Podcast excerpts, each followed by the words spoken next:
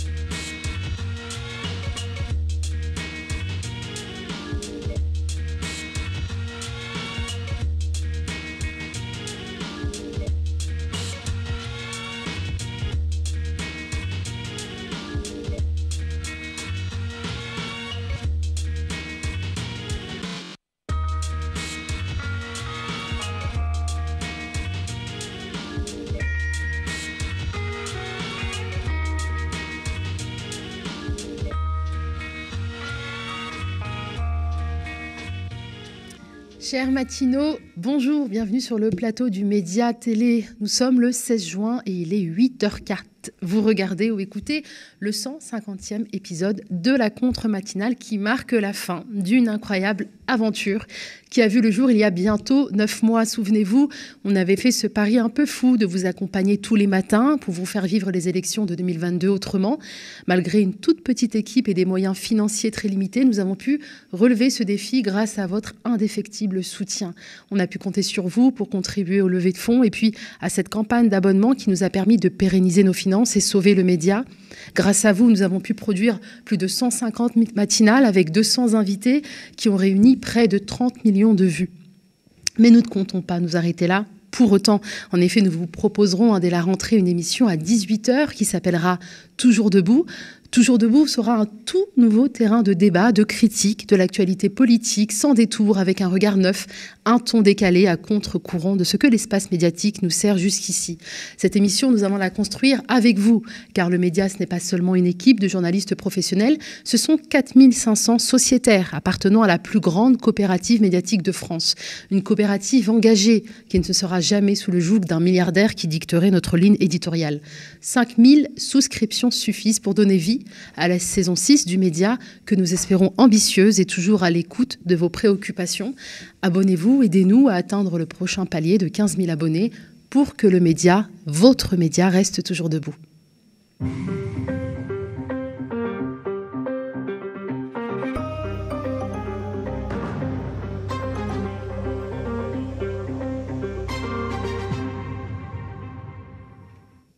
Alors pour cette dernière contre-matinale, j'avais prévu d'écrire une titrologie, une revue des titres un peu fantaisistes, une revue des titres qui nous annoncerait par exemple qu'Emmanuel Macron, Elisabeth Borne ont limogé Emmanuel, euh, Emmanuel Darmanin, lapsus, Gérald Darmanin ou encore Damien Abad. J'avais prévu aussi de vous dire par exemple qu'Emmanuel Macron a visité un camp de migrants et que depuis il demande la réquisition de tous les logements vacants pour accueillir ces exilés. Mais non, Aujourd'hui, on aimerait plutôt mettre la lumière sur l'histoire d'une femme qui se bat dans l'indifférence générale depuis des années. Negoué tente de relancer le hashtag MeToo ASE, aide sociale à l'enfance, pour dénoncer les viols et violences commises au sein de l'aide sociale à l'enfance. Des récits d'abus sexuels, elle en reçoit par centaines, voire milliers. Des mères se sont vues retirer leurs enfants hein, pour avoir dénoncé les faits d'inceste commis par le père. Que font les pouvoirs publics de tous ces témoignages? Rien. Negoué se heurte à un mur de silence et d'incompréhension qu'il est temps de briser. Elle en parle aujourd'hui dans le média. En seconde partie, on recevra Danielle Simonet, candidate investie, par l'ANUPS dans la 15e circonscription de Paris, arrivée largement en tête du premier tour avec 47,11% des voix contre 17,87% pour son adversaire dissidente socialiste, Lamia El Haraj. La majorité présidentielle sortante et l'Alliance de gauche se livrent désormais une course effrénée aux voix en vue du second tour des législatives. On en parle avec Daniel Simonet. Alors je vous le disais, hein, aujourd'hui on va vraiment mettre la lumière hein, sur l'histoire de Nejoué qui se bat dans l'indifférence générale depuis des années. Elle tente de relancer le hashtag MeToo aide sociale à l'enfance, MeToo ASE, pour dénoncer les viols et violences commises au sein de l'aide sociale à l'enfance, des récits d'abus sexuels. Elle en reçoit énormément. Des mères se sont vues retirer leurs enfants pour avoir dénoncé des faits d'inceste commis par, le, par leur père. Comment, cela est possible? Comment les pouvoirs publics peuvent rester euh, inactifs euh, et se détourner de ce véritable fléau? Nejoué justement tente aujourd'hui de briser ce mur de silence. Elle en parle avec nous. Negoué, pardon euh, d'écorcher son prénom. Est-ce que, mais tu m'entends? Oui, bonjour, euh, bonjour à tous, bonjour Nadia. Euh, merci de nous laisser la parole dans la dernière matinale. Merci. pour qu'on puisse s'exprimer parce que ben, nous avons vraiment l'impression que personne nous entend. Nos appels à l'aide restent sans réponse et toutes ces mères ne savent plus vers qui se, tourner. Merci à vous, euh, Negoué, pour, votre, pour votre confiance. On tient à le dire, Negoué, on admire euh, votre, votre courage et votre combat. Est-ce que vous pouvez nous parler de ce hashtag MeToo hein, euh, dont, dont on parle très peu finalement dans les médias mainstream? Bah oui, parce que en fait, le, le hashtag MeTooAzeux, il avait déjà été lancé par Julie il y a deux ans. Euh, ça n'a pas eu l'effet escompté euh, et, du coup, euh, c'est vrai que face à toutes ces situations, j'ai décidé avec d'autres de, de, relancer ce, hashtag parce que les situations sont, sont, extrêmement graves et dramatiques pour certains et certaines. Qu'est-ce qui se passe dans ces établissements, Negoué Donc, qu'est-ce qui se passe? Déjà, vous, vous, savez comme moi qu'avec la libération de la parole, euh, on demande aux victimes de justement de, parler, de, déposer plainte.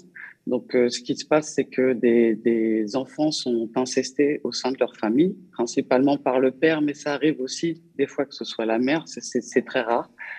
Et euh, quand la, la, mère de, de l'enfant qui est victime va porter plainte, donc elle suit la procédure qu'elle doit, qu'elle doit faire, et quand elle va porter plainte, en fait, euh, il y, a, un système qui se met en place, un système qui, euh, qui par le biais du, donc, du tabou de l'inceste, euh, ces mères sont principalement beaucoup sont accusées de SAP. Donc le SAP, c'est le syndrome d'aliénation parentale, donc qui est devenu, j'ai envie de dire, le, mm. que c'est l'argument qui participe au système d'impunité des agresseurs, puisque c'est un argument systémique. Donc qui dit systémique dit systématique.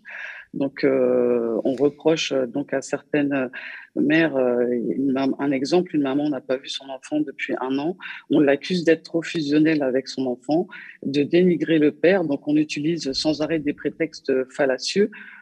elle a quand même pas vu son fils depuis un an, et ça c'est un cas parmi tant d'autres parce que certaines n'ont pas vu leurs enfants depuis des années car leurs enfants étaient pris en charge justement des fois suite à des dénonciations d'inceste mais ce n'est pas principalement, il y a aussi, on accuse, donc il y a le, le mitoiseux regroupe les enfants devenus grands, comme, euh, comme moi qui, mm, mm. qui, qui, a été placée, donc j'étais une ancienne enfant placée à l'aide sociale à l'enfance. Mm-hmm. Euh, donc euh, j'ai mon adolescence jusqu'à ma majorité, je suis restée placée en structure d'accueil et aussi chez un, chez un gardien.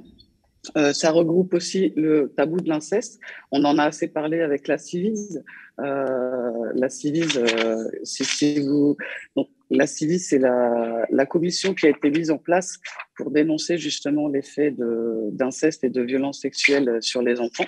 Alors, euh, vous, vous dénoncez donc les violences hein, qui sont des violences sexuelles dont sont euh, victimes ces enfants placés à l'aide sociale à l'enfance. Qui sont les auteurs de ces violences? Ce sont les éducateurs? Est-ce que l'ASE est au courant et elle ferme les yeux? Donc là, c'est là principalement, c'est quand les la famille elle est ensemble et qu'il y a un conflit parental, un mmh divorce, une séparation, ça, vient d'abord, c'est tout un cheminement, c'est tout un système qui, qui, fonctionne comme ça et ça perdure en fait depuis des années, principalement parce que euh, au procès, euh, on va remonter un peu loin, au procès d'Outreau, euh, vous, vous, l'avez vu et entendu comme moi, le procès d'Outreau était très difficile pour ces, ces, victimes et ces gens qui ont été accusés, beaucoup à tort, bien évidemment. Et depuis ça, on a vu une... on, on, a vu, comment dire, la on décrédibilise sans cesse la parole de la victime. Donc, euh, comment voulez-vous, quand la victime, elle prend, euh, elle, exprime son mal-être, elle, dit ce qu'on lui a fait, on, bah, on, essaye de la silencier ou on essaye de, lui dire que, bah, que c'est un enfant, qu'on peut pas comprendre. Quand c'est dans un schéma d'une famille normale, c'est suite à une séparation ou un divorce et que euh, même avant, si l'enfant dénonce les faits à sa mère, sa mère va porter plainte. Donc, si l'enfant après n'est pas remis, généralement, l'enfant est remis au père agresseur. D'accord, donc les, violences ne sont pas commises dans, dans, au sein de l'ASE, mais au sein des familles. Et donc, ces enfants victimes d'abus sont ensuite placés à l'ASE. Bah, pas forcément. Il y a beaucoup d'enfants qui sont remis au père qui agresse et on, on, on, essaye de, de, comment dire, la mère, en fait, si vous voulez, qui est le parent qui protège, on va essayer de décrédibiliser la parole d'elle et de son enfant parce que les mères se retrouvent co-victimes de leur enfant victime parce que du jour au lendemain, on leur retire leur enfant. Euh, certaines sous des placements abusifs, donc il n'y a pas forcément, certaines n'ont pas, euh, les enfants n'ont pas vécu l'inceste, mais euh, leurs enfants se retrouvent placés parce qu'elles sont en conflit parental avec le père. Donc après, on leur dit que justement, elles sont trop fusionnelles avec leurs, leurs enfants et qu'il euh, il y a plein de prétextes comme ça qui sont, euh, qui sont utilisés au fur et à mesure parce que bon, certaines sont dans des procédures depuis euh, bah, longtemps, elles sont broyées par le système judiciaire, broyées par la justice. Et du coup, bah forcément, vous imaginez bien que quand on vous retire votre enfant du jour au lendemain alors qu'il a été victime, euh, bah, c'est très difficile, même quand l'enfant n'a pas été victime spécialement d'abus sexuels. Euh, c'est un déchirement euh, de plus être euh, vivre avec sa maman et d'être placé, par exemple, une maman euh, vient d'apprendre que ses enfants vont être placés à plus de 100 km d'elle dans un autre département et elle, ses enfants n'ont pas été incestés. Euh, elle est juste, c'est par rapport à un conflit parental. Donc, il y a diverses situations sous ces placements abusifs. Il faut dire aussi que euh, tout le monde sait que les pédocriminels, généralement, sévissent dans des lieux euh, où il y a beaucoup de, de victimes à disposition. Donc, c'est vrai que les lieux de l'aide sociale à l'enfance, euh, certains euh, travaillent dedans parce que ben, c'est peut-être les proies sont peut-être plus faciles. Donc, ben, la réalité de, de, de, de, ce qui se passe, en fait, c'est ça. donc, donc là, vous êtes en train de parler de viol au sein de l'aide sociale à l'enfance? Ah bah oui, il y, en, il y, en, a, il y en a eu. Et, les euh, auteurs, donc, seraient des éducateurs? Bah, pas Non, pas forcément, les éducateurs, des gens qui interviennent dans des lieux euh, ou des gens qui travaillent avec, euh, sur, sur, le lieu de vie. Ça, ça, ça mais c'est pas. moi, c'est pas, pas, pas, vraiment ça que je dénonce. Là, ce qu'on veut dénoncer, nous, c'est des situations qui concernent l'aide sociale à l'enfance, suite à des placements abusifs, suite à des, des révélations du tabou de l'inceste, ces mères sont accusées de SAP, de conflit parental, et euh, ce qui fait que soit les enfants sont remis au père incesteur ou à un autre membre de la famille, mais euh, et, le parent qui protège, lui, est, dénigré en fait, si vous voulez. On lui, il, est, il est broyé par le système, c'est-à-dire que même en suivant ce le parent protecteur suit ce qu'on lui dit, mais bon, bah, on lui a tout retiré. J'ai le cas d'une maman à qui mhm. on a retiré les filles. On lui a même retiré ses droits parentaux alors qu'elle a déposé plainte avec. Euh, pour quelle raison Pourquoi on lui a retiré ses droits parentaux Pour avoir dénoncé l'inceste. Voilà, c'est ça, exactement. Vous avez tout compris. Parce qu'elle a dénoncé et du coup, on l'a, on l'a silencié par tous les moyens jusqu'à euh, lui retirer la garde euh, totale de ses enfants. Elle les voit euh, que très peu dans un, lieu médiatisé avec euh, des, des, personnes de l'aide sociale à l'enfance. Donc imaginez-vous que c'est très dur en sachant que de vous dire que votre enfant il est incesté le soir quand vous vous n'êtes pas à côté de lui, pas vous ne pouvez pas le protéger, c'est horrible, c'est insupportable. Donc ces, ces mères, elles vivent l'enfer. Alors comment, comment vous expliquez, comment vous, trouvez des explications justement à cette forme de, protection qui a accordé à ces pères qui commettent l'inceste sur leurs enfants?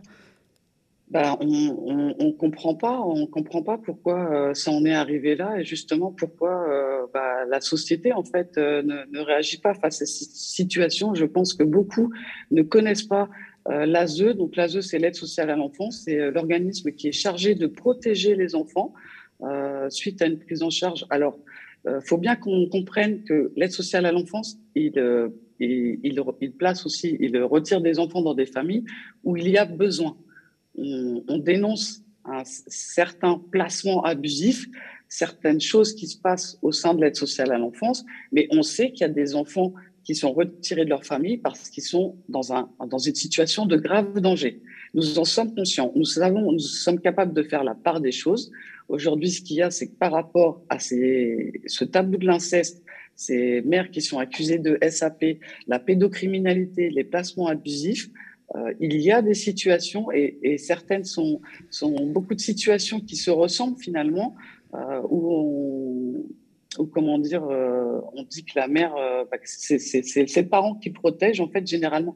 Alors je dis, les mères parce que c'est vrai que ces dernières semaines, j'ai passé énormément d'heures au téléphone avec beaucoup de ces mères justement, jusqu'à, rendez-vous compte, jusqu'à plus de 6 heures à 8 heures par jour. Je veux dire, moi-même, je ne suis pas psychologue, euh, je suis moi-même en thérapie. Donc imaginez-vous, c'est même pas à moi de, de, faire ça parce que vous imaginez les psychotraumatismes mm. euh, de, de, de, toutes ces victimes et de ces co-victimes qui sont les mères, hein, de, ce qu'elles vivent, c'est horrible. Donc je ne comprends pas pourquoi la société euh, bah, ne, qu'il n'y ait pas un éveil des consciences, en fait, que le monde ne, ne s'indigne pas pour, euh, pour ces situations. On a vu justement. Que le monde ne se, ne se, soulève pas pour nous, en fait, euh, quand je vois au vu des affaires de pédocriminalité qui sortent tous les jours, quand on entend le discours du gouvernement, euh, nous sommes là, on vous écoute, on vous croit, mais au vu des classements sans suite, rendez-vous compte, mm. euh, ça, ça donne pas beaucoup d'espoir euh, pour toutes ces personnes qui portent plainte. Euh, on voit le découragement. D'ailleurs, certaines euh, disent textuellement sur les réseaux qu'elles n'iront pas porter plainte ou elles nous disent je ne vais pas aller porter plainte parce que si je dénonce les faits, on va me retirer mon enfant. Alors justement, on, a vu un article du Monde passé qui relate l'histoire de ces mères à qui on a retiré euh, l'enfant dans le cas de situation euh, euh, d'inceste, d'inceste commise hein, par le père, parce qu'elle refuse justement de confier l'enfant dans l'hypothèse d'une bah, garde partagée. Bah, bah, parce qu'elles sont accusées de non-représentation d'enfants. C'est comme mhm. le cas de, Gladys, justement, qui, qui comment dire, a, une grosse histoire. Euh, mhm. Vous l'aurez sûrement. Euh, bon, ben, là, je sais que c'est la dernière matinale, mais euh, on compte sur vous pour pas nous lâcher, parce que bon, bah, c'est sûr qu'on a eu beaucoup de contacts, mais les contacts, si vous voulez, ça, ça, ça, ça, n'a pas donné grand-chose. En tout cas, pour le hashtag MeToiseux, nous, ce qu'on veut, c'est dénoncer. Vous pouvez nous raconter l'histoire de, de, Gladys? Euh, bah, là, pour, euh, je, ne l'ai pas parce que j'ai tellement d'histoires en tête, du coup, je voudrais pas. C'est euh, l'histoire de cette lanceuse d'alerte qui a perdu la garde de son enfant parce qu'elle ne voulait pas confier l'enfant au compagnon auteur d'inceste. Elle a un bracelet elle a été incarcérée donc en Espagne. Euh, parce qu'elle a donc c'est suite à une non représentation d'enfants. Mhm. Euh, il y a eu un mandat d'arrêt qui a été, elle est allée s'installer en Espagne, elle a fait les démarches qu'il fallait. Euh, elle a eu un mandat d'arrêt qui a été lancé, donc elle a été arrêtée en Espagne et ensuite elle a fini sa peine en France. donc elle est sortie fin novembre. Et Gladys, bah pareil, elle veut dénoncer ça parce qu'elle sait qu'elle n'est pas toute seule dans cette situation et que on, on comprend pas pourquoi. Euh, bah, la société en fait n'a pas euh, euh, bah, ce fameux éveil des consciences justement mm. pour se dire et si c'était mon enfant, est-ce que j'aimerais pouvoir être entendu et soutenu dans l'horreur que je traverse d'être seul face à tout ça? Parce que oui il y a des associations beaucoup de, collectifs aussi qui qui, qui, qui, qui, se, qui défendent les, les, parents protecteurs et qui recueillent aussi des témoignages comme on peut le citer Colonfantiste qui a fait justement une une manifestation vendredi dernier à l'hôtel de ville à Paris, justement pour dénoncer euh, ces faits-là de beaucoup de mères qui, euh, qui, qui, il y a plus de 9000 mères, rendez-vous compte, qui ont, à qui on a enlevé les enfants. Plus de 9000 mères. Des mères qui ont voulu protéger leurs enfants, qui sont sanctionnées pour avoir euh, tenté de protéger de protéger l'enfant. Et des exemples comme Gladys, vous en avez des centaines et même plus bah, Il y, a beaucoup et moi je peux pas. là, c'est vrai que ces derniers jours, j'ai arrêté un peu les appels parce que du coup, bah, c'est vrai que c'est difficile. Mais moi, je veux pouvoir être là. Je sais ce que c'est d'avoir cherché de l'aide pendant deux ans et de ne pas en avoir trouvé. Je sais ce que c'est d'appeler des numéros de téléphone et que personne ne vous répond. Je sais c'est quoi d'être seul, car je le suis, je l'ai été. Je me sens moins maintenant parce que le fait d'être, euh, de soutenir justement ces mamans, euh, bah, ça m'aide justement à, à pas sombrer moi-même par rapport mhm. à ma propre histoire. Donc, euh, je, je, sais réellement ce que c'est de, de chercher de l'aide. Nous sommes conscients que les associations ne peuvent pas aider tout le monde. Et du coup, c'est bien là le problème. Finalement, je pense qu'on se soutient, soutient euh, le soutien que nous, que nous avons entre nous. Finalement, c'est vrai que ça, ça aide euh, bah, beaucoup de mamans parce que euh, je ne sais pas si vous vous souvenez, en mars, en mars de Nadia Moustapha, cette gendarme, capitaine de gendarmerie, qui s'est immolée par le feu le 16 mars 2022 dans sa voiture dans une rue isolée. Elle avait 40 ans et un fils de 5 ans et elle venait d'apprendre qu'elle avait perdu la garde de son enfant. Donc, du coup, sur un, je suppose que, que bah, forcément, ça, elle n'a pas été bien et que mhm. dans un accès de.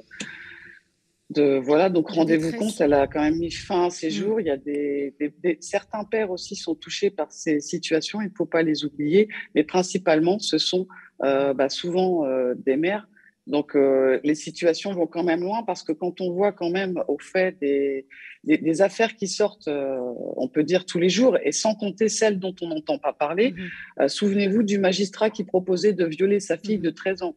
Il a été condamné à un an de prison ferme, ne s'est pas présenté le 18 février en raison de son état. Et par contre, il a été autorisé à effectuer sa peine chez lui, avec sa famille, et dont sa fille de, de 12 ans qu'il proposait sur des sites euh, pédocriminels. Donc la réalité, en fait, c'est ça. Euh, c'est une honte, en fait. Pourquoi cette personne n'est pas, pas en prison? Il est rentré librement chez lui avec sa famille.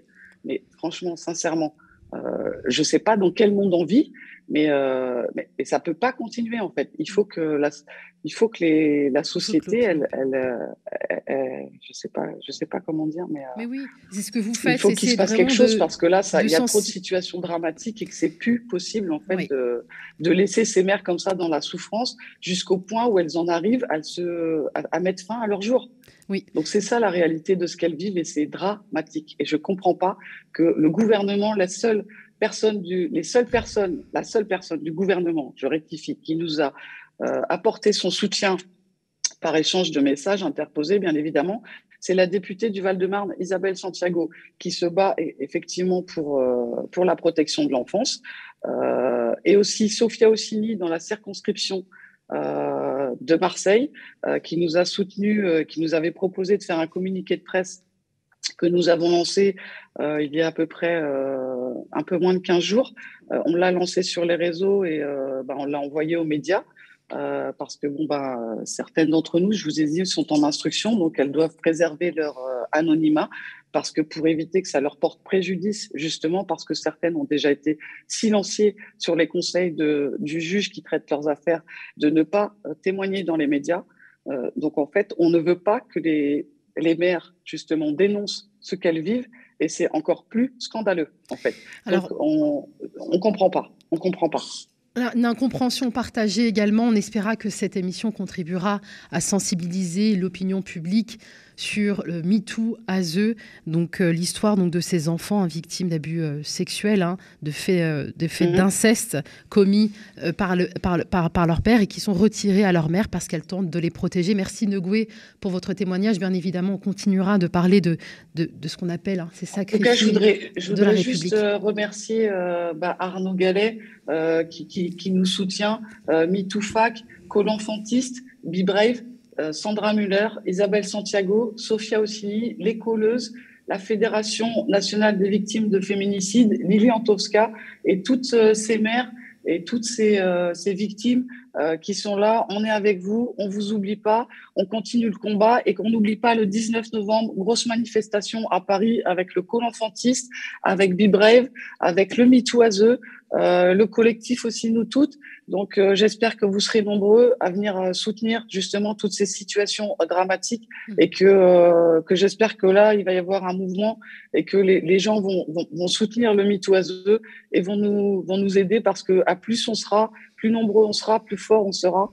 Euh, parce qu'il faut que le gouvernement nous entende. Il faut qu'ils entendent qu'il faut qu'ils fassent quelque chose. C'est pas euh, dans un an, c'est pas dans six mois, c'est maintenant, c'est tout de suite. C'est trop grave. Merci Donc là, on veut que le gouvernement prenne la mesure et, euh, et, et qu'il fasse quelque chose pour toutes ces mères.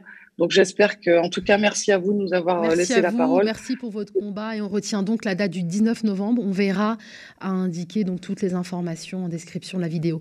Merci encore à vous, Negoué. D'accord, par... merci. Merci. À très bientôt. Au revoir. Bien.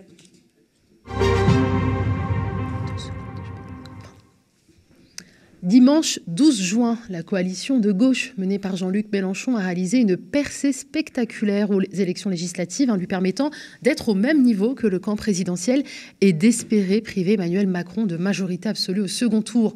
Ensemble a remporté 25,75% des voix dimanche contre 25,66% pour la nouvelle Union populaire écologique et sociale, hein, des chiffres euh, qui sont encore discutés aujourd'hui, selon les résultats définitifs du ministère de l'Intérieur, sachant que le ministère a classé des candidats NUPS en divers gauche, comme le montre France Info ou Le Monde. La majorité présidentielle peut espérer gagner entre 255 et 295 sièges de députés. La NUPS devrait compter, elle, entre 150 et 190 sièges à l'Assemblée. La majorité présidentielle sortante et l'Alliance de gauche se livrent désormais une course effrénée aux voix en vue du second tour de législative. Emmanuel Macron est monté au créneau ce mardi pour remobiliser son électorat, pointant un choix crucial, l'intérêt supérieur de la nation. Il a appelé au bon sens et au sursaut républicain depuis le tarmac d'un aéroport avant de s'envoler pour un déplacement international. Olivier Faure, premier secrétaire du Parti socialiste, a dénoncé l'outrance des propos d'Emmanuel Macron. Pour Julien Bayou, secrétaire général d'Europe Écologie Les Verts, il y a une sorte de panique qui gagne la Macronie. L'impression qu'on a un président qui... Euh tout simplement euh, persénaire, qui euh, fait preuve d'une grande, grande fébrilité. Vous savez, il y a déjà eu des cohabitations dans l'histoire. Euh, Jacques Chirac sous Mitterrand, puis Balladur, puis Lionel Jospin sous Jacques Chirac. À aucun moment, la République n'a été en danger, en fait. et même au contraire, s'agissant de la gauche plurielle, la République a progressé dans euh, le droit au travail, le droit à la santé, euh, le droit à s'aimer avec le Pax qui est ensuite devenu le mariage pour tous. Donc je crois vraiment qu'il y a une tentative de diabolisation qui tombe parfaitement à plat parce que nos propositions pour le climat, pour la justice sociale, pour les services publics sont massivement soutenues. On l'a vu, euh, nous sommes arrivés en tête dimanche soir et là il y a une sorte de panique qui gagne la Macronie, mais avant tout parce que tout simplement le mandat d'Emmanuel Macron n'a pas convaincu. Il a été réélu par défaut, moi-même, j'ai dû voter non pas pour Emmanuel Macron, mais contre Marine Le Pen. Le deuxième tour de la présidentielle n'a pas vraiment réglé bon nombre de sujets. Et euh, c'est pour ça qu'il y a un troisième tour et on sent que la Macronie euh, est en difficulté et persénaire. Mais je, trouve vraiment dangereux que le président, finalement, puisse se dire que s'il est battu, c'est la République qui est battue. Il y a là quelque chose euh, de très arrogant, de très Jupiter et de très. une petite une dérive, en fait. Hein. Ça arrive de perdre des élections. Euh, et si manifestement LREM est battu euh, dimanche, ça ne sera qu'une défaite, euh, en rien un problème pour la démocratie et pour la République, et peut-être même, je le dis, une bonne nouvelle, parce que pour les salaires, pour les services publics, pour le climat, on va enfin pouvoir agir. Ah, déjà, je pense qu'ils ont le seum, parce qu'on est devant, et juste, ils s'y attendaient pas il y a quelques semaines. Bonjour, Daniel Simonet. Bonjour. Vous êtes la candidate investie par la NUPS dans la 15e circonscription de Paris. Vous avez réalisé un très bon score, on y reviendra. Alors, je voulais vous faire réagir sur les propos d'Aurélie Trouvé, mais vous avez été très touchée par le témoignage de Negoué et vous aimeriez euh, ajouter, euh, ajouter quelque chose?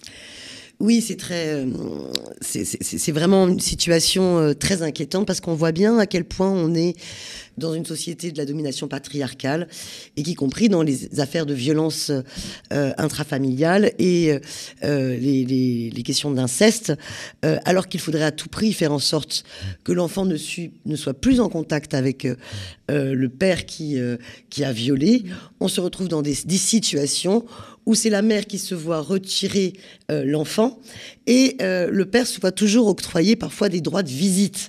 Et ça, c'est totalement inacceptable. Je pense qu'il est vraiment urgent de prendre conscience qu'il faut un pôle judiciaire spécialisé dans les violences intrafamiliales.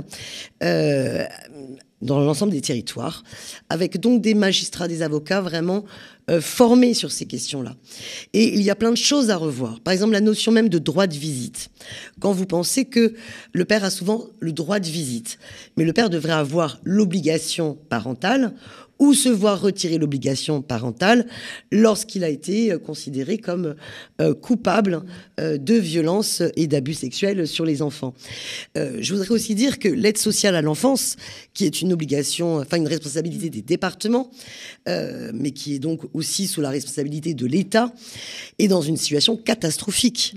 Il y a un éducateur pour 100 enfants un indicateur chargé de superviser 100 enfants quand ils sont mieux placés dans des familles, mais il faut aussi contrôler les familles, accompagner ces familles d'accueil, les former, et puis surtout vérifier qu'il n'y ait pas de violence sur enfants dans les familles d'accueil. Ce qui arrive, ce qui arrive. Donc il faut bien plus d'éducateurs, et surtout, il faut une obligation pour les départements de placer, euh, lorsque les enfants doivent être placés, euh, qu'ils soient placés dans des structures, familles d'accueil ou des structures où il y a vraiment tout l'accompagnement.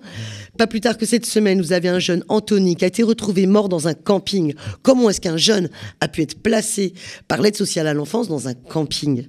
Euh, en Saône-et-Loire, je crois. Enfin, vraiment, euh, la question de la protection de l'enfance doit être le sujet numéro un euh, d'un pays. Protéger ses enfants.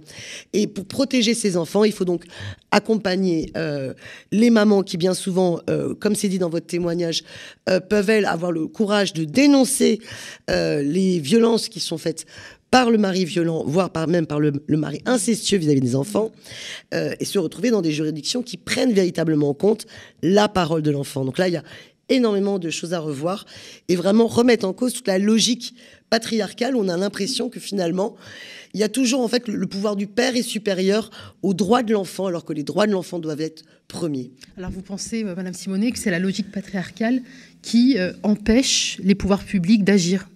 C'est pas que ça empêche les pouvoirs publics d'agir, hein. c'est que les pouvoirs publics sont issus de cette mm. logique patriarcale. Mm-hmm. C'est-à-dire que quand dans la loi, et la loi est encore le reflet de cela, mm. si dans la loi vous parlez euh, du droit de visite des pères au lieu de parler de l'obligation parentale des pères, ça change tout. Là, je, sors de votre sujet, mais parlons de l'ensemble des mères isolées et des enfants derrière, qui le vendredi se disent Ah, droit de visite du père, peut-être que papa va venir s'occuper de moi. Mais le père n'a pas une obligation de prendre d'aller voir l'enfant le week-end. Et la maman doit être à disposition du bon vouloir du père d'assumer ou pas euh, son droit de visite. Or, il devrait y avoir une obligation parentale, retirée quand il y a euh, eu condamnation pour agression, euh, violence, et qui plus est encore, qui plus est quand c'est une agression sexuelle. Donc il faut vraiment un changement, que ce soit le droit de l'enfant, qu'il emporte sur le droit du père et que le père vis-à-vis de la mère, on soit bien sur des obligations parentales et non pas tout calculer en fonction de l'intérêt du père. De la même manière que euh, lorsque le, les parents sont séparés et que la maman se retrouve à prendre la responsabilité de l'enfant, l'obligation de pension euh, du père aujourd'hui est toujours évaluée en fonction de ses possibilités. On ne se pose jamais la question des besoins de l'enfant et des possibilités de la mère de devoir pallier au fait que le père n'a pas de possibilité. Vous voyez mm, mm. ce que je veux dire? Donc, il faut, au niveau des caisses d'allocation familiale, organiser un système de protection sociale beaucoup plus large euh, qui fait que l'enfant, quel que soit le revenu euh, du, parent défaillant, euh, puisse avoir les mêmes ressources pour son éducation. Et que, on sait bien que dans les familles monoparentales, dans la plupart des cas, ce sont des mères isolées, elles soient assurées d'être épaulées par l'État quand le père est défaillant. Pourtant, on a des instruments juridiques, je pense notamment à la Convention internationale des droits de l'enfant, qui n'est pas euh, respecté par la France. L'intérêt de l'enfant doit primer euh, justement dans, dans ce genre Donc il faut mettre les moyens pour faire respecter par la France cette, cette, mm. cette, convention. Donc pas besoin de réforme. On a les instruments, il faut les faire respecter. Après, c'est vraiment une question de... Si, je pense qu'il y a besoin de mm. réforme. Il y a, il y a, besoin de modifier les lois pour euh, vraiment passer, par exemple, du droit de visite à la mm. question de l'obligation parentale. Donc il y a pas mal de choses. Il y a, sur la question des mères isolées, il y a, il y a tout un tas de dispositifs législatifs qu'il faut modifier. Mais il faut aussi, surtout, mettre après derrière les moyens, les moyens dans la justice pour que ça suive. Et mettre en place des juridictions particulières sur la question des violences intrafamiliales pour pouvoir euh, faire en sorte que toute la logique patriarcale euh, cesse. Oui. Voilà. D'ailleurs, euh, Madame Simonet, hein, si vous êtes élue, il y a de grandes chances que vous soyez euh, mm. députée. Est-ce que vous vous engagez à porter justement cette réforme? À porter tous ces, euh, toutes ces réformes-là qui sont nécessaires et à prendre en compte le focus à la fois de la protection de l'enfance pour que les moyens suivent derrière au niveau de l'aide sociale à l'enfance, parce qu'il suffit, c'est une honte absolue, que des, des enfants soient victimes de violences lorsqu'ils sont placés ou que des enfants ne soient pas placés dans des structures adaptées avec les éducateurs. Il faut mm. un grand plan de recrutement mm. d'éducateurs pour l'aide sociale à l'enfance. Et il faut par ailleurs aussi un milliard par an contre les violences faites aux femmes, avec des vrais accompagnements et avec des vraies formations au niveau de la police, au niveau de la justice, à tous les niveaux, pour que ça cesse euh, la logique euh, patriarcale. Il faudra aussi penser à un dispositif à l'après ASE, puisque ces enfants, une fois majeurs, aujourd'hui à 18 ans, ils sont à la rue. Donc maintenant, vous avez une obligation hein, des départements de, mm. poursuivre les contrats jeunes majeurs, mm. mais on voit bien que c'est insuffisamment fait et que euh, beaucoup de, jeunes se retrouvent à l'approche de leurs 18 ans mm. avec une prolongation qui dure juste quelques mois. Or, il faut absolument accompagner jusqu'à l'autonomie des jeunes. Voilà, c'est la chance pour notre pays d'avoir, au contraire, des jeunes qui poursuivent. D'ailleurs, sur la question de la jeunesse, euh, j'en profite pour dire que euh, la mesure que nous défendons au niveau de la nouvelle Union populaire écologique et sociale, de garantir à tous jeunes en formation, qu'ils soient en bac pro ou qu'ils soient en BTS ou qu'ils soient à l'université dans une grande école, qu'ils puissent avoir accès à une allocation d'autonomie de 1063 euros par mois, est pour moi essentiel parce que ça montre un pays qui se dit mon devenir dépend des moyens que je donne à ma jeunesse de pouvoir se former, se qualifier au plus haut niveau. Et quand on voit le réchauffement climatique, hein, et en ce moment la canicule de cette semaine, on, sait qu'il y a énormément d'emplois qui nécessitent des hauts niveaux de formation pour pouvoir engager la bifurcation écologique. Donc il faut donner les moyens à la jeunesse de se former et de se qualifier. Voilà, et vous pourrez donner euh, ces moyens à ces, à ces candidats de porter euh, ces projets euh, le 19 juin prochain. Hein, c'est le second tour des législatives. Alors on a vu que la, c'est ce que disait Julien Bayou, que la Macronie se sent en danger. on vient d'entendre aussi Aurélie Trouvé, export-parole d'attaque et candidate NUPS dans la 9e circonscription de la Seine-Saint-Denis, dire que ils ont tout simplement le seum. Est-ce que vous pensez comme elle qu'ils ont le seum, Madame Simonet? Oui, tout à fait, ils ont le seum, ils flippent. Euh, on peut prendre toutes les expressions. C'est la panique hmm. au sommet. Mais alors attention, parce que euh, quand le sommet panique, il falsifie les résultats. Hein. Vous avez vu euh, déjà l'épisode d'Armanin qui voulait pas reconnaître le mm. nuancier euh, NUP. ensuite, l'épisode où tout d'un coup, allez, Monsieur Hugues qui a été quand même député dans le groupe Un France Insoumise pendant un quinquennat, eh bien, ces résultats n'étaient pas comptabilisés dans le total des mm. voix de la NUPES. Et donc, du coup, on se retrouvait avec une Macronie qui, par miracle, en bidouillant les résultats, montrait qu'ils étaient kiff-kiff au même niveau, mm. voire au-dessus. Non, nous sommes en tête. Et j'appelle vraiment toutes celles et ceux qui nous regardent ce matin, euh, ne euh, n'écoutez pas les petites sirènes euh, du pouvoir qui voudraient nous faire croire que ça n'est pas possible de pouvoir l'emporter dimanche prochain. Aujourd'hui, si les quartiers populaires, si la jeunesse déferle et va aux urnes, comme vous l'avez fait pour le premier tour de la présidentielle, eh bien, il est possible de faire en sorte qu'il y ait une majorité de députés à l'Assemblée nationale. Et là, ça change tout. Ça veut dire que Jean-Luc Mélenchon peut devenir Premier ministre et que ce n'est pas la politique d'Emmanuel Macron qu'on met en place euh, pour l'ensemble du pays, mais la politique de la nouvelle Union populaire écologique et sociale. Donc vraiment, vous avez un, une, comment dire, un pouvoir dans les mm. mains avec votre bulletin de vote ce dimanche en vous déplaçant aux urnes massivement. Justement, ces jeunes hein, qui se sont quand même beaucoup abstenu hein, lors de mm. ce premier tour. L'abstention record a marqué ce premier tour des élections législatives, atteignant 52,41%. Euh, seulement 30% des 18-34 ans se sont déplacés dans un bureau de vote. Justement, pour les leaders de la NUPS, la victoire nécessite un sursaut de la jeunesse contre la Macronie. Comment comptez-vous les convaincre? Avec quel argument? Qu'est-ce qui pourrait les faire bouger alors qu'au premier tour euh, Alors, déjà, je vais parler de l'allocation d'autonomie euh, pour tous les jeunes en formation. Mais par exemple, Parcoursup. Vous en avez tous ras-le-bol mm. de ce système de Qui vous empêche de pouvoir vous inscrire dans la filière de vos choix. Alors, ça sert à rien de râler. Euh, par contre, c'était très mm. utile d'organiser les mobilisations, les manifestations, et ça allait tout autant, si ce n'est plus, là, dimanche, d'aller voter, parce que les députés de la NUPS, euh, quand nous serons majoritaires, eh bien, nous abrogerons Parcoursup. Mm. Donc, vous avez l'allocation d'autonomie pour les jeunes en formation, vous avez la question de Parcoursup. Je rajouterai aussi que nous voulons faire une refonte de la police républicaine euh, de la cave au grenier. Et moi, je veux dire, tous les jeunes qui subissent le harcèlement à l'amende dans nos quartiers, plus encore pendant la période du, des confinements mm. euh, successifs. Euh, ça suffit. Nous sommes pour que s'arrêtent euh, les contrôles aux faciès. Et donc vouloir instaurer un récépissé motivé, daté, co-signé, qui fait que vraiment la police est obligée de justifier pourquoi elle va faire un contrôle d'identité. Et elle doit marquer l'heure, la motivation. C'est quelque chose d'important parce que ça va permettre un changement radical sur le mm. terrain. Les contrôles d'identité systématiques, alors qu'il n'y a pas une, une justification de flagrant délit, doivent cesser. Ils n'ont pas lieu dans tous les pays. Hein. En Angleterre, il n'y a pas cette pratique-là, par exemple. Hein. Et on sait très bien que ces contrôles, euh, ces contrôles d'identité systématiques se traduisent en contrôle au faciès mm. et euh, euh, banalisent une, un harcèlement, en fait, des jeunes et donc forcément créer aussi des tensions entre la jeunesse et la police et détourne la police de ses vraies tâches importantes.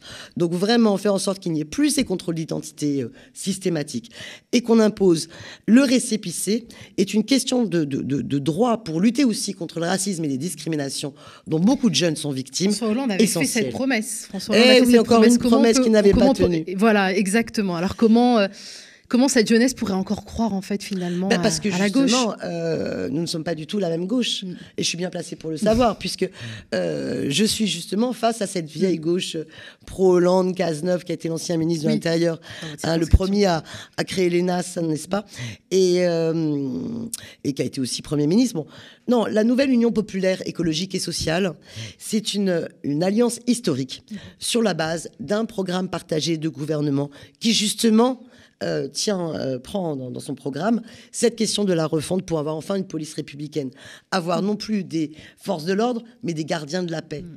euh, qui ne sont plus là pour faire des contrôles d'identité, faire du chiffre, comme l'avait sommé de le faire Nicolas Sarkozy, mais pour véritablement développer beaucoup plus, par exemple, la police judiciaire pour que vraiment euh, on valorise plus les policiers qui mènent les enquêtes pour vraiment résoudre euh, les problématiques de, euh, de filières qui, par exemple, organisent des cambriolages ou organisent des trafics et qu'on arrête de faire les harcèlements de quartier qui permettent de faire du chiffre et qui aggravent les situations au lieu de protéger véritablement les gens. Donc une police qui revient à ses fondamentaux républicains, qui soit réellement formée, avec un pouvoir qui arrête de nier les problématiques de euh, racisme dans la police ou les problématiques d'abus de, de, de, l'usage de la force. Hein, parce que hélas, on a eu trop de, euh, de, faits de violence policière inacceptables euh, ces derniers temps. On a parlé donc de ces jeunes hein, qui peuvent faire basculer l'élection. On a aussi vu à l'issue donc du premier tour que le Rassemblement national a renforcé son implantation électorale. Elle est la troisième force. Hein. Est-ce que est-ce que vous parlez, est-ce que la NUPS parle à, cette, euh, à cet électorat de, l'extrême droite? Comment elle pourrait l'inviter à voter pour elle? Vous, êtes, vous, avez partagé des idées euh, diamétralement bah, opposées. La, question fondamentale, c'est la question sociale et la question de la redistribution des richesses et la question climatique. Euh, moi, je vais vous dire, l'extrême droite, le Front National, tout comme Zemmour, hein, ne cherche pas à répondre à la question sociale. Vous regardez les programmes et les déclarations euh, de l'extrême droite, ils ne cherchent pas à restaurer une fiscalité vis-à-vis des plus riches pour permettre de redistribuer les richesses et de faire en sorte, par exemple, qu'on redéveloppe nos services publics sur le pays. Euh, l'extrême droite est finalement sur un programme économique et social très libéral qui protège les puissants. Euh, ils ne souhaitent pas, Madame Le Pen ne souhaite pas l'augmentation du SMIC à 1500 euros. Elle propose finalement, comme Monsieur Macron, euh, soit des augmentations de primes, euh, mais au bon vouloir, euh, ou des augmentations de 10%, au bon vouloir du patronat, en fonction des négociations. Ça va, ça coûte pas cher comme promesse de dire nous, on souhaite que le patronat eh bien, augmente les salaires. Bah oui, vous pouvez le souhaiter, mais il faut encore faut-il créer le rapport de force pour le faire? Donc nous, on va engager de suite, dès le lendemain du 19 juin, quand M. Jean-Luc Mélenchon sera Premier ministre, un décret pour augmenter le SMIC à 1500 euros. On dégèlera le point d'indice des fonctionnaires avec un rattrapage salarial des salaires, parce que les fonctionnaires dans notre pays ont énormément perdu de pouvoir d'achat.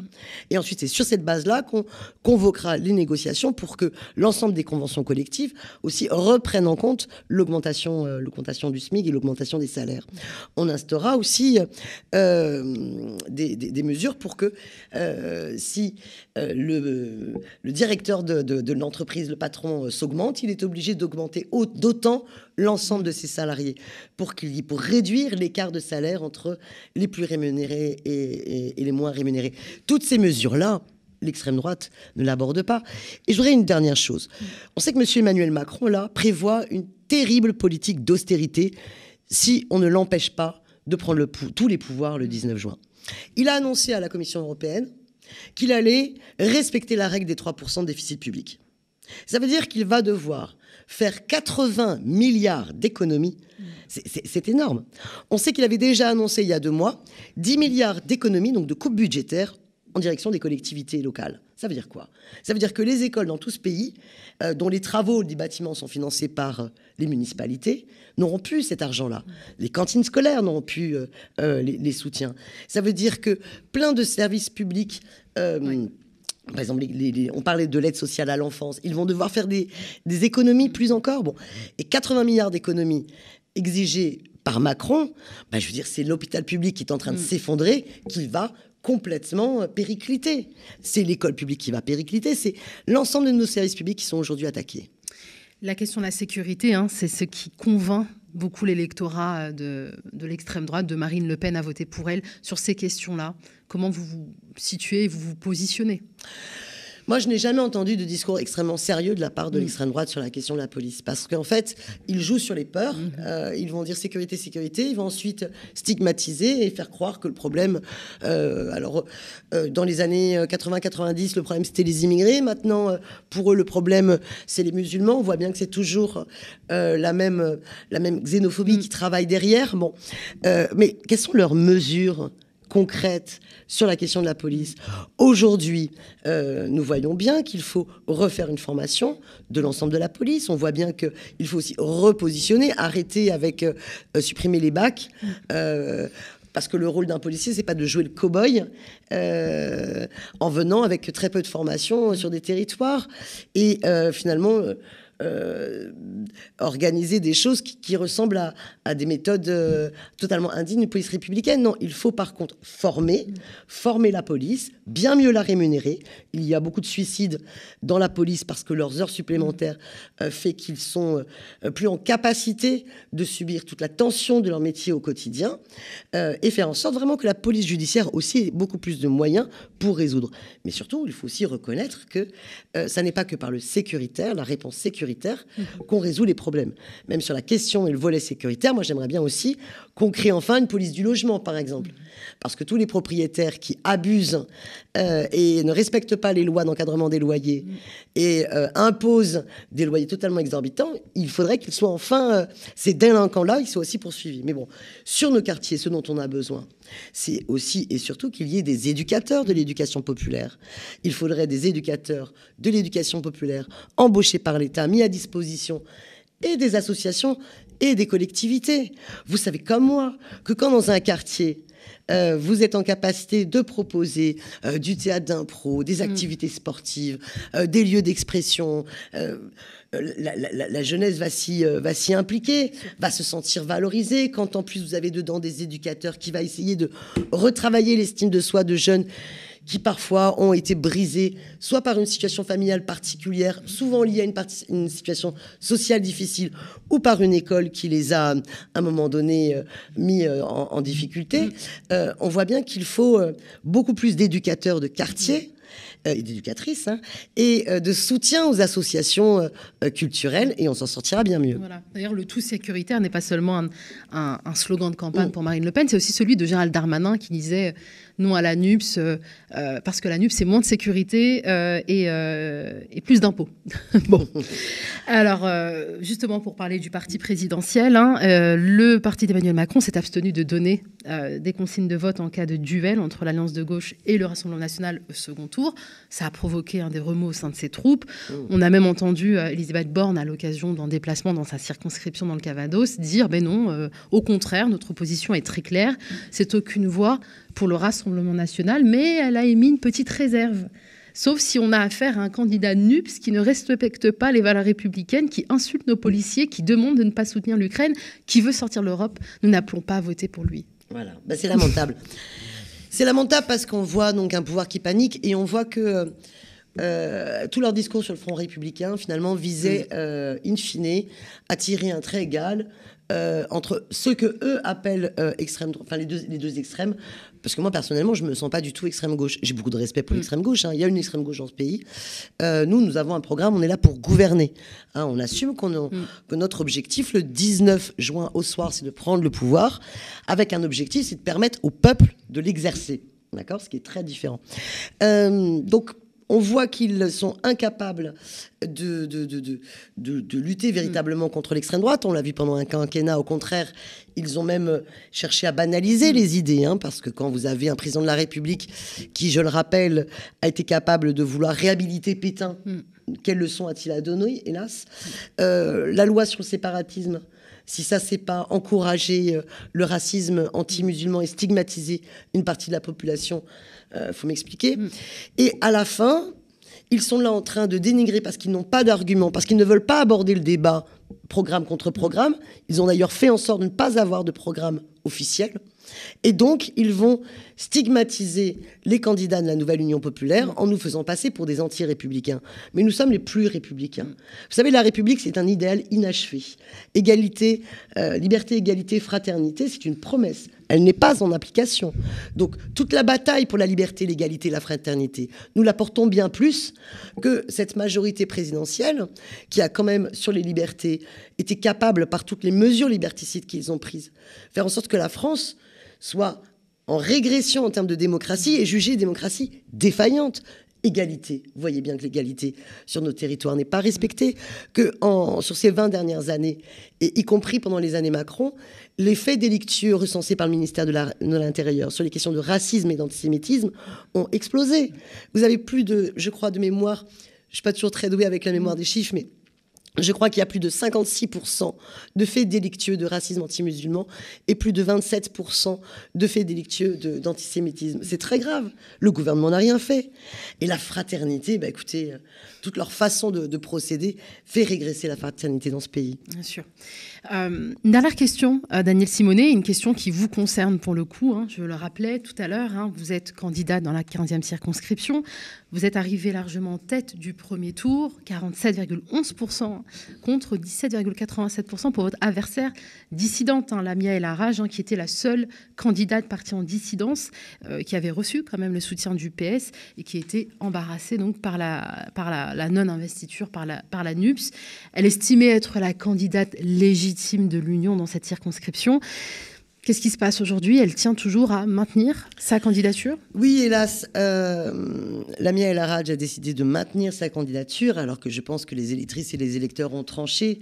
Euh, j'ai fait 47,31% des voix et j'en remercie vraiment les électrices et les électeurs du 20e quand elle n'a fait que entre 17 et 18 Donc vraiment, les choses sont claires. D'ailleurs, euh, Monsieur Olivier Faure a estimé, alors qu'il soutenait euh, euh, le choix de la Fédération de Paris de ne pas se retrouver dans, la NUPS pour le 20e, la, la 15e circonscription, a lui-même déclaré qu'il ne voyait pas le sens du maintien de sa candidature et que selon lui, elle, aurait, elle devrait se retirer.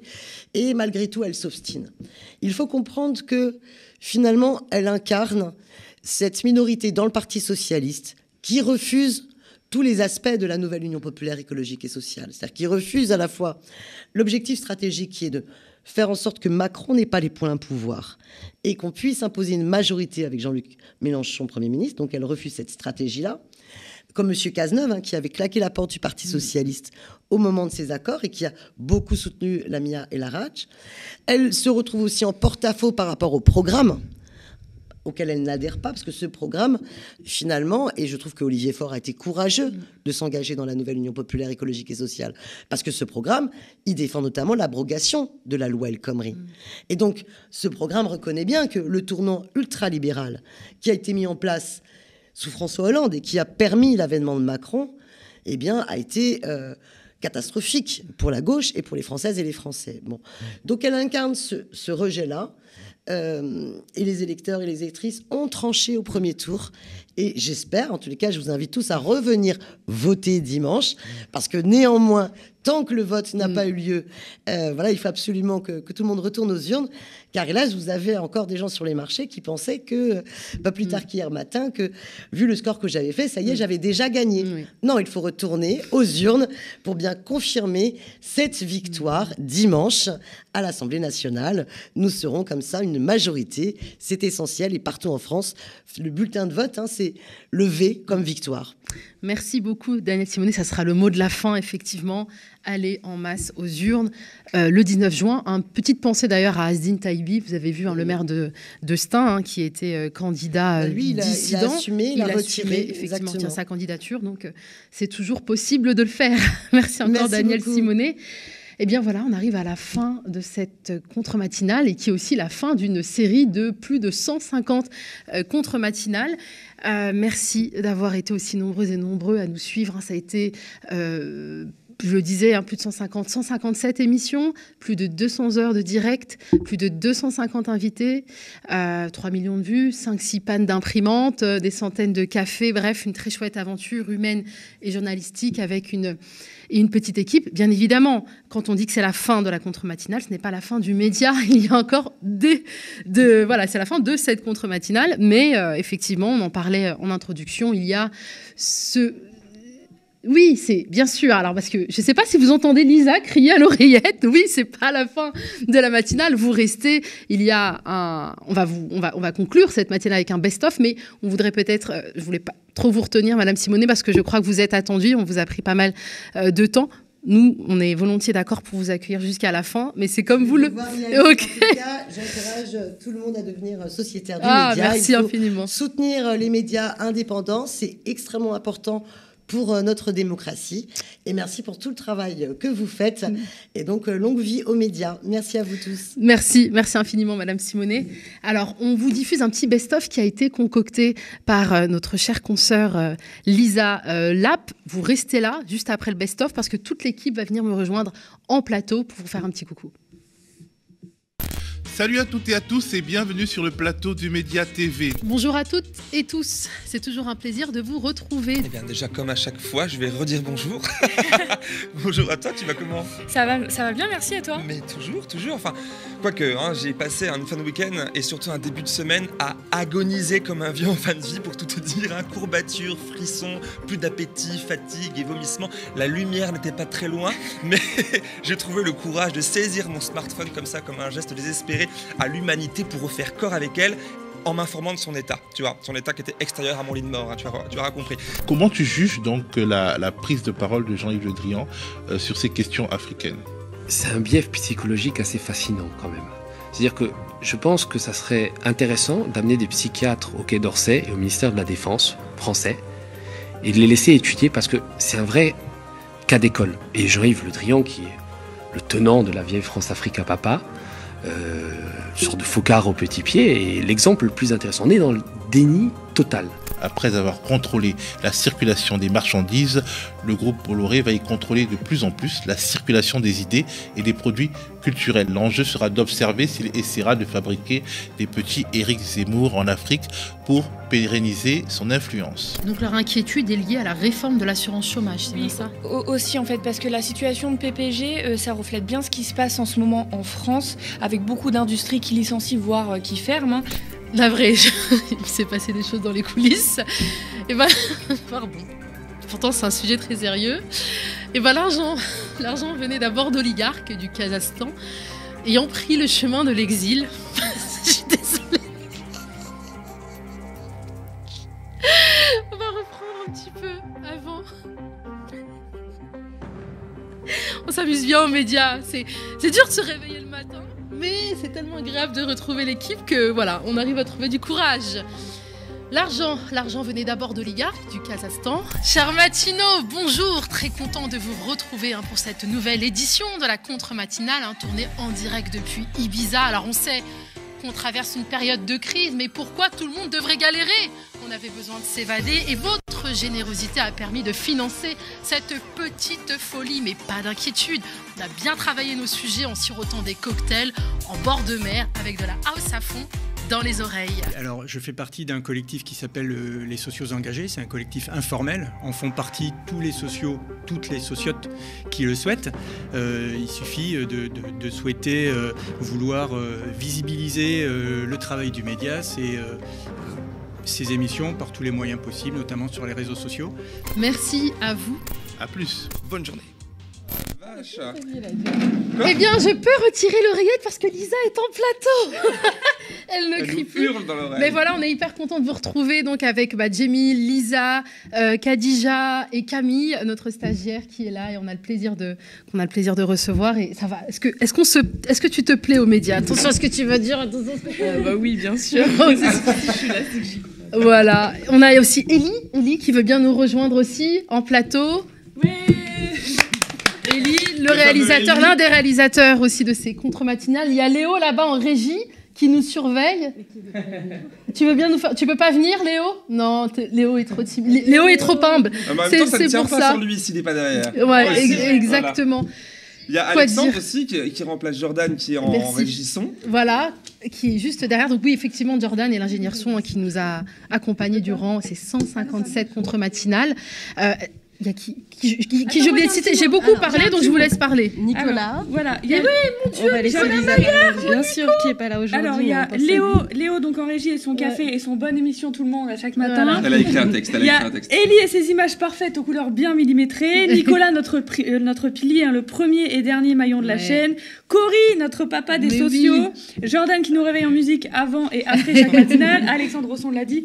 Bérénice et Alexis, hein, les monteurs et monteuses à qui on ajoute toujours un truc au dernier moment et qu'on embête bien, donc on embrasse. Euh, et c'est grâce à qui hein, on a toutes les images ce matin. Théophile, Thomas, etc. qu'on a vu dans le, dans le magnéto. C'est, on est très triste que Nico ne Ouais. puisse pas être là parce que c'est vraiment lui le, le papa des matinales. hein, je ne fais que le remplacer. et puis Jamil, Khadija, etc. Tout le monde qui est là. Et, euh, voilà. et puis t'as oublié Bertrand, non? Bien sûr, Oui, Bertrand. Bertrand, directeur de prod. Bah oui. Bertrand, monde, du directeur de prod, et qui aussi euh, est venu à la rescousse pour cadrer quand c'était nécessaire de le faire. vrai.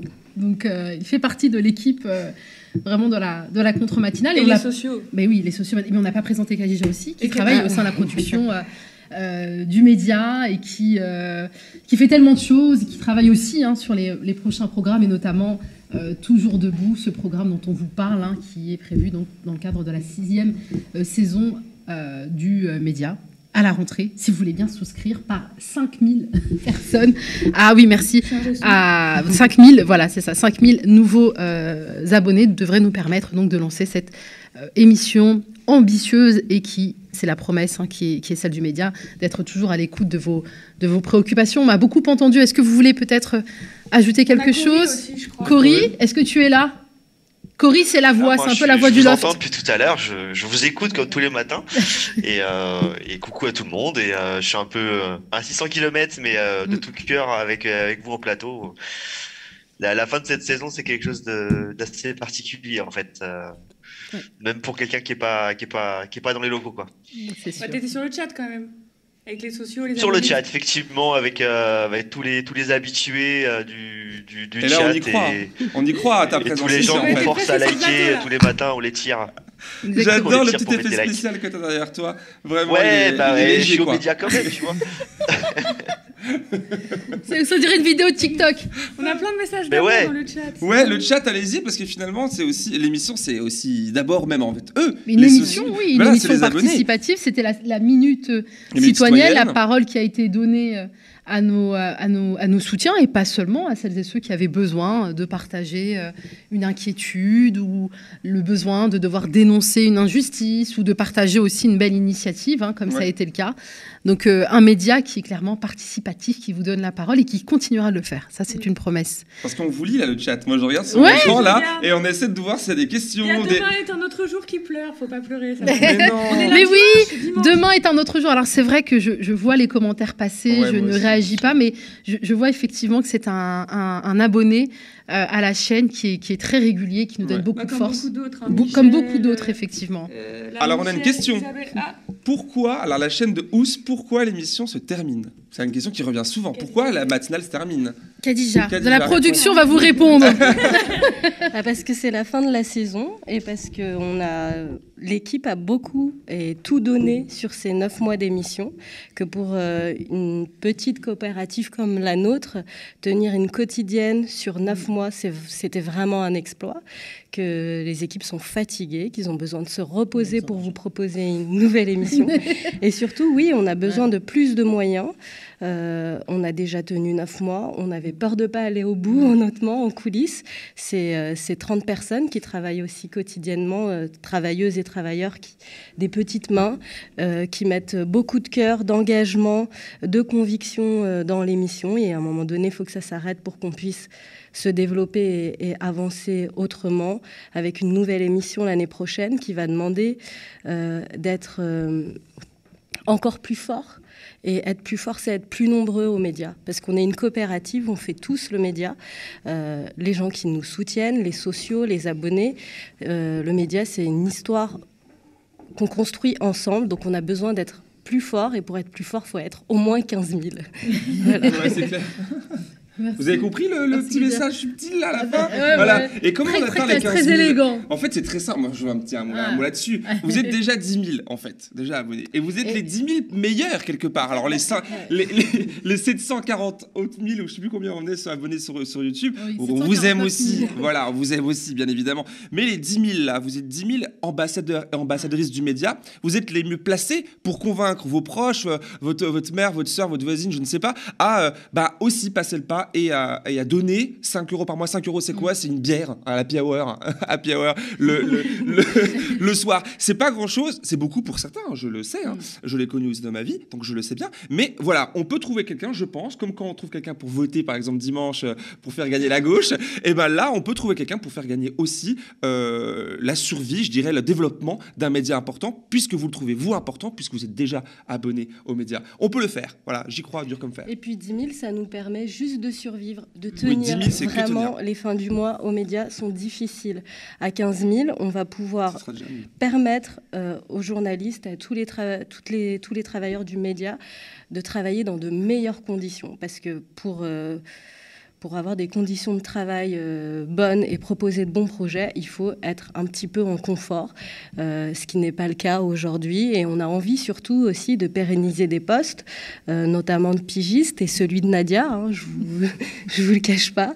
C'est important que les travailleurs du média travaillent dans de bonnes conditions et soient bien dans leur vie et bien dans, dans leur travail aux médias. Voilà.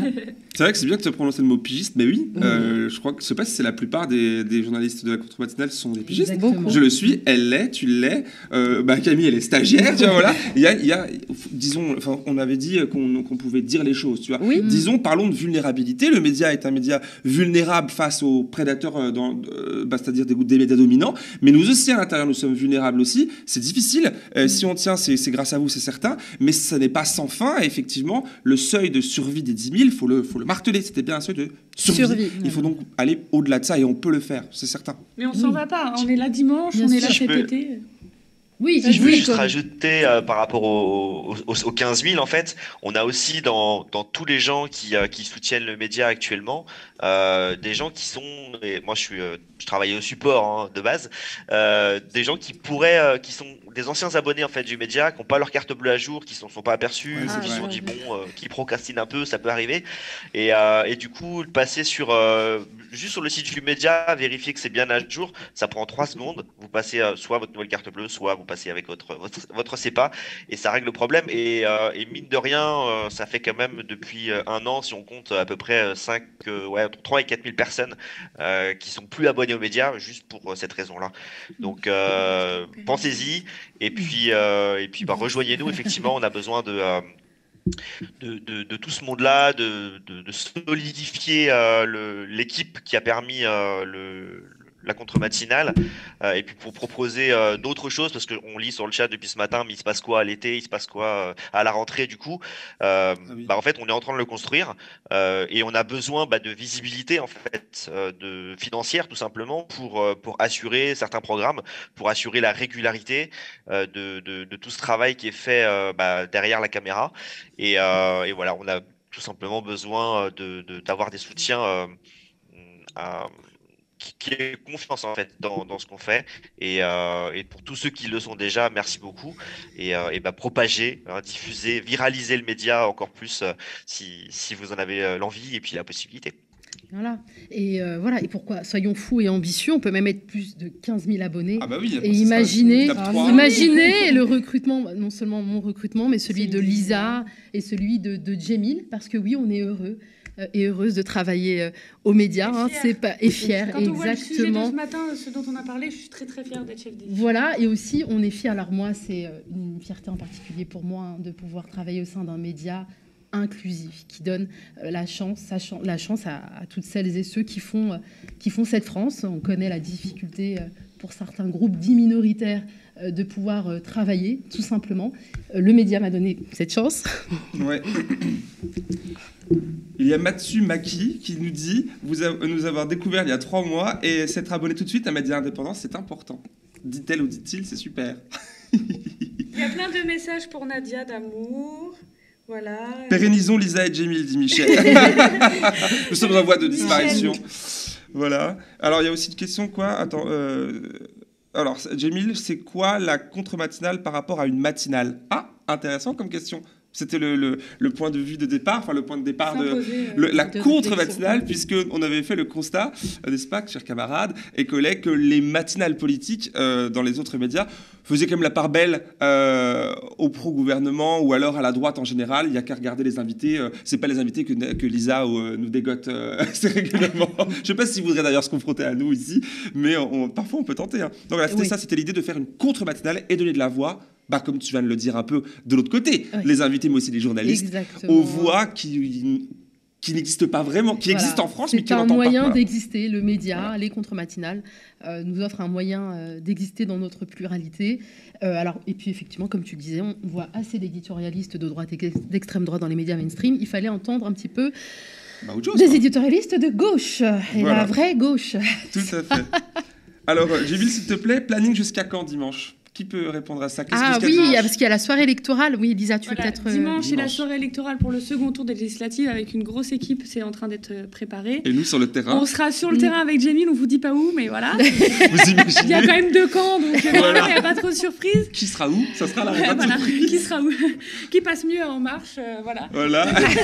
Ou à la gauche, avec une classe totale là, de bourgeoise. Donc voilà. Non, non, Slash. mais... non, mais voilà, dimanche soir à 20h30, 20h30. en direct sur la même chaîne YouTube dont vous avez l'habitude de- d'être présent. Et puis bien sûr, euh, dès lundi à l'instant Porcher. Et Ouais. puis ensuite, toute la semaine, euh, enfin, il y aura des programmes pour l'été, bien sûr, on vous lâche pas. Il y aura juste plus de direct, mais il y aura des programmes. Et à la rentrée, on espère en direct tous les jours euh, si le palier des 15 000 abonnés est atteint. le permettra, ouais, c'est ça.